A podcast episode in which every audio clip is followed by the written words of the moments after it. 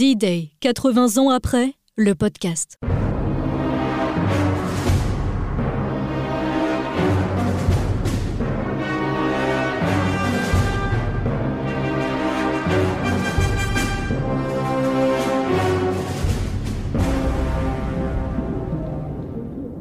Une série documentaire Sweet FM Ouest France.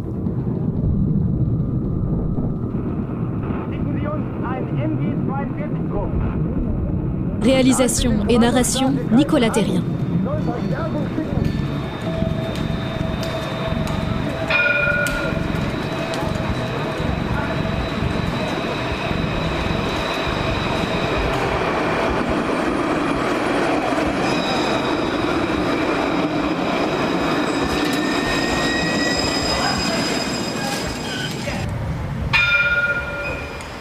Alors voilà, je me trouve au Mans, préfecture de la Sarthe, pour aller m'engouffrer dans la rue Chanzy, puisque c'est là, au numéro 26 hein, de cette rue, euh, que se situe une construction pour le moins insolite, puisqu'il s'agit d'un blocos de commandement, un véritable vestige de la Seconde Guerre mondiale.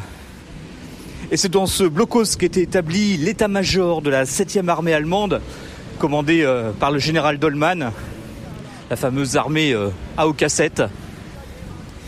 Alors évidemment, il ne s'agit pas ici de faire euh, l'apologie hein, d'une armée d'occupation, mais juste de bien comprendre ce qui s'est passé ici, au Mans, dans les terres, hein, donc à 150 km du lieu de débarquement des Alliés, le 6 juin 44. D'autant euh, que c'est une association qui est en train de revoir complètement la muséographie euh, de ce bunker. Et c'est justement quelques-uns de leurs membres que je vais aller rencontrer tout de suite.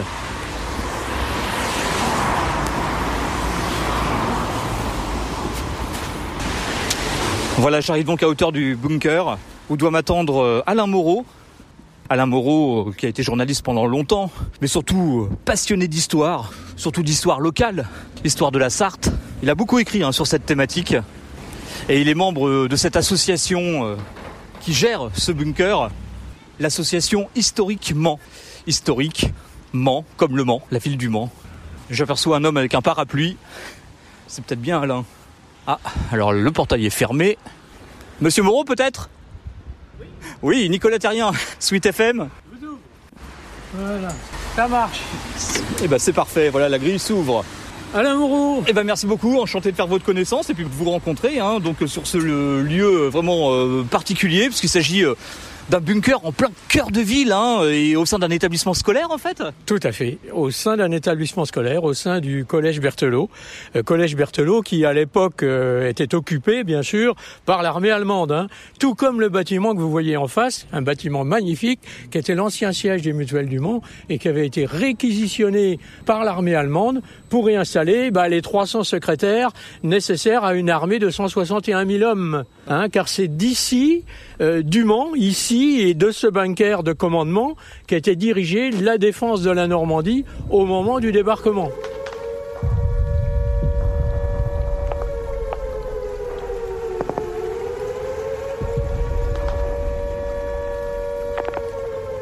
Alors quelle était la vocation de ce bunker? Alors la vocation, d'abord résister au bombardement, parce qu'à partir de 43, les Alliés sont maîtres du ciel, et donc ils peuvent bombarder où ils veulent, quand ils veulent. Par conséquent, il faut mettre à l'abri l'état-major de la 7e armée allemande qui défend les côtes de Normandie. L'armée allemande sait qu'un débarquement euh, se prépare hein, sur les côtes françaises. On ne sait pas encore exactement où. Que se passe-t-il peut-être euh, quelques jours euh, avant, ici dans ce bunker, avant le débarquement On peut même revenir beaucoup plus tôt, parce que la 7e armée allemande, qui était commandée par le général Dolman, le nom de Dolman ne dit plus grand-chose aujourd'hui, hein, mais c'était un des meilleurs généraux allemands. Il avait fait une campagne de France absolument incroyable. Il s'était emparé de Cherbourg notamment et d'autres endroits. Enfin, euh, il était très réputé. Et donc, il, s'est retrouvé euh, chef de cette armée dont le siège de commandement était à Bordeaux. Et puis, vous savez, à partir de 43, les Allemands se disent, oh là là, s'il y a un débarquement, ça va certainement pas être à Bordeaux. Hein. Donc, euh, allons à l'endroit où ça risque d'arriver. Et à ce moment-là, ils étudient euh, toutes les possibilités et ils trouvent que Le Mans est très bien placé à l'arrière, mais pas plus qu'il ne faut, juste comme il faut. Et puis bah, qu'il y a tout ce qu'il faut au Mans pour euh, pouvoir loger le siège de commandement d'une armée.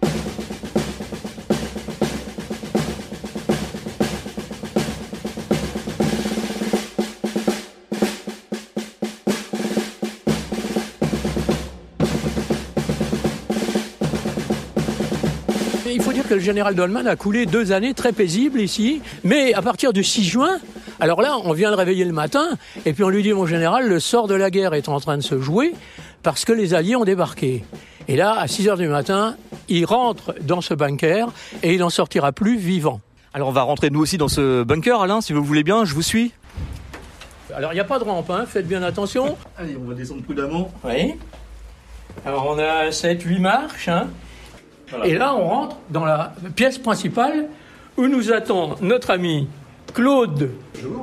Bonjour Claude.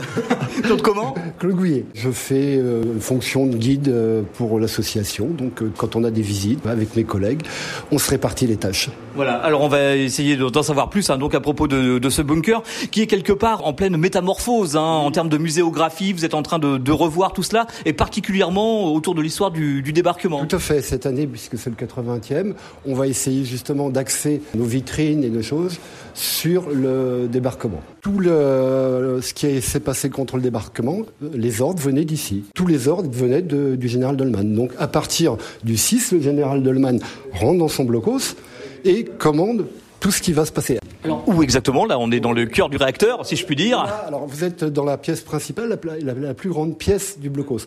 Donc là, on a un système avec un standard téléphonique qui est d'époque. Euh, donc c'est le standard qui a certainement reçu les messages par téléphone du, du, débarquement ou des choses comme ça. Vous voyez 80 ans après, les téléphones fonctionnent. Radio Paris, Radio Paris, Radio Paris est allemand. Radio Paris, Radio Paris, Radio Paris est allemand. Alors ici, on a euh, la standardiste du blocos. Donc, tout à l'heure, je vous ai dit, pour communiquer, on avait des téléphones. Ici, vous pouvez voir, elle a des systèmes de radio, elle a des systèmes de morse. D'ailleurs, si vous écoutez.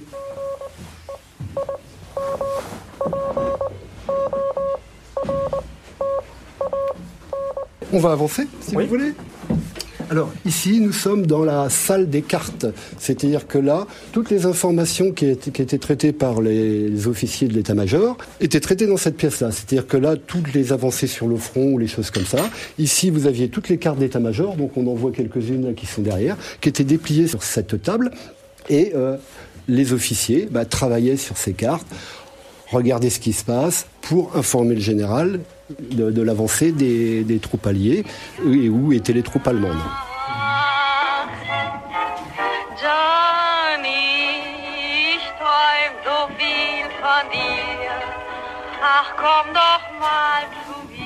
Alain Moreau.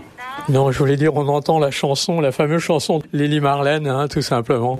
Ce qu'il faut savoir, c'est que cette chanson-là est écoutée dans les deux camps, que ce soit par les Anglais ou les Américains, comme par les Allemands, ce qui est euh, un petit peu euh, anachronique par rapport à ça. Quoi.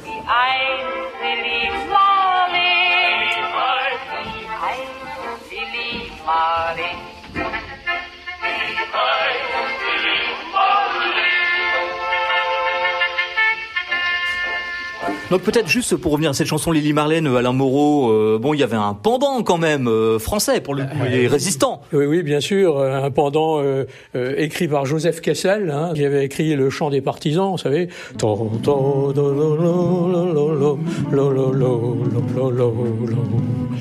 Je chante très mal, hein.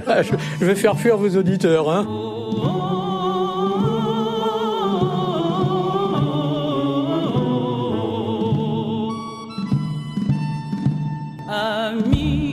Entends-tu le vol noir des corbeaux sur nos plaines? Ami, entends-tu ces cris sourds du pays qu'on enchaîne?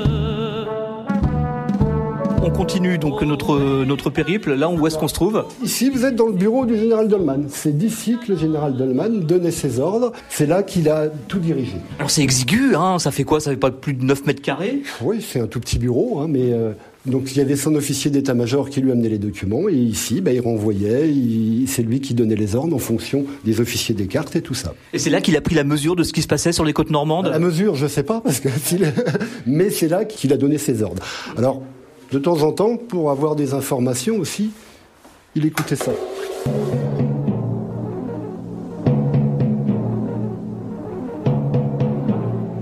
Ici Londres. Les Français parlent aux Français. Veuillez écouter tout d'abord quelques messages personnels. Les sanglots longs des violons de l'automne. Je répète, les sanglots longs des violons de l'automne blessent mon cœur d'une langueur monotone. Je répète, blesse mon cœur d'une langueur monotone. Alors ça, le général Dolman l'aurait entendu? De temps en temps, il écoutait certainement en radio Londres, puisqu'il savait qu'aussi sur les radios allemandes, malheureusement, il y avait de la désinformation, comme du côté aussi des Alliés aussi. Donc, euh, en faisant peut-être la synthèse des deux, il avait une idée. Par contre, les services secrets allemands savaient euh, que quand euh, la deuxième strophe du message passerait, ça serait l'annonce du débarquement. Mais ces messages-là, à la base, c'est surtout fait pour la résistance, puisque ça, c'était des messages qui étaient pour euh, les, les groupes de résistants qui ne se connaissaient pas. Par contre, quand ils ont entendu ça, ça veut dire attention, là, passez, euh, passez à l'action, parce que euh, on, on arrive. Et c'est tout ce qui s'est passé euh, une fois que le général Dolman euh, donc a pris la mesure de ce qui était en train de se jouer sur les côtes dont il avait la responsabilité.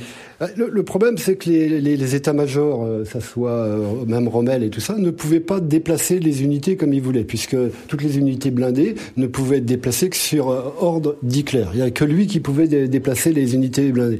Hitler, en apprenant ça, va vouloir des explications et il menace de mettre tous les officiers responsables devant le Conseil de guerre. Bon, le Conseil de guerre dans l'armée allemande, c'est que vous savez déjà votre jugement avant d'y aller. Donc Dolman va essayer de se justifier en disant bah, de toute façon c'était intenable. Euh, mais bon, Hitler ne veut rien entendre. Donc euh, bah, Dolman, le 28, va monter dans sa chambre et euh, deux heures après, il sera retrouvé mort. Voilà, allez-y.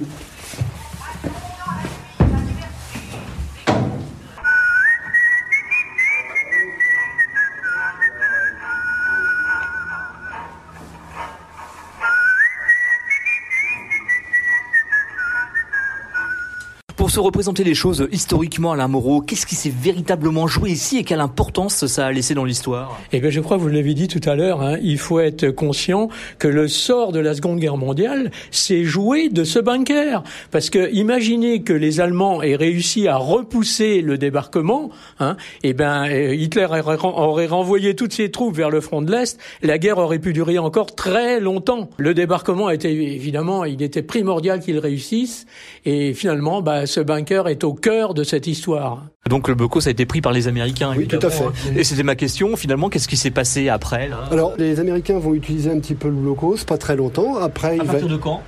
Ah bah, à partir du 8 août, hein, euh, à partir de la libération du Mans. Après le blocos, quand les Américains vont partir, ils vont rendre les clés à l'intendant du collège et le blocos va être fermé. C'est pour ça que là, tout ce que vous voyez, même les prises électriques, tout est d'origine puisqu'il n'a pas été pillé. Les peintures sont d'époque, tout, tout est d'époque. Et qu'est-ce qui s'est passé ici en 80 ans Il a été oublié ce blocos? Il a été oublié, puis il faisait partie aussi des choses que les personnes voulaient oublier. Voilà, la guerre a laissé des traces, donc c'est des choses qu'on voulait oublier par rapport à ce qui s'était passé. Euh, donc tout ce qui avait attrait à la guerre, si on pouvait les oublier, c'était bien.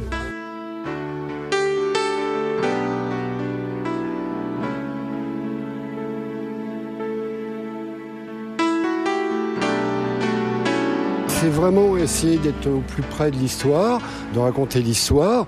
Et malheureusement, ces objets-là font partie de l'histoire. L'adversaire fait partie de l'histoire. Tout à fait, tout à fait. Euh, il faut voir aussi qu'il y a certains Français qui n'ont pas été euh, corrects, euh, qu'on fait euh, dans la collaboration.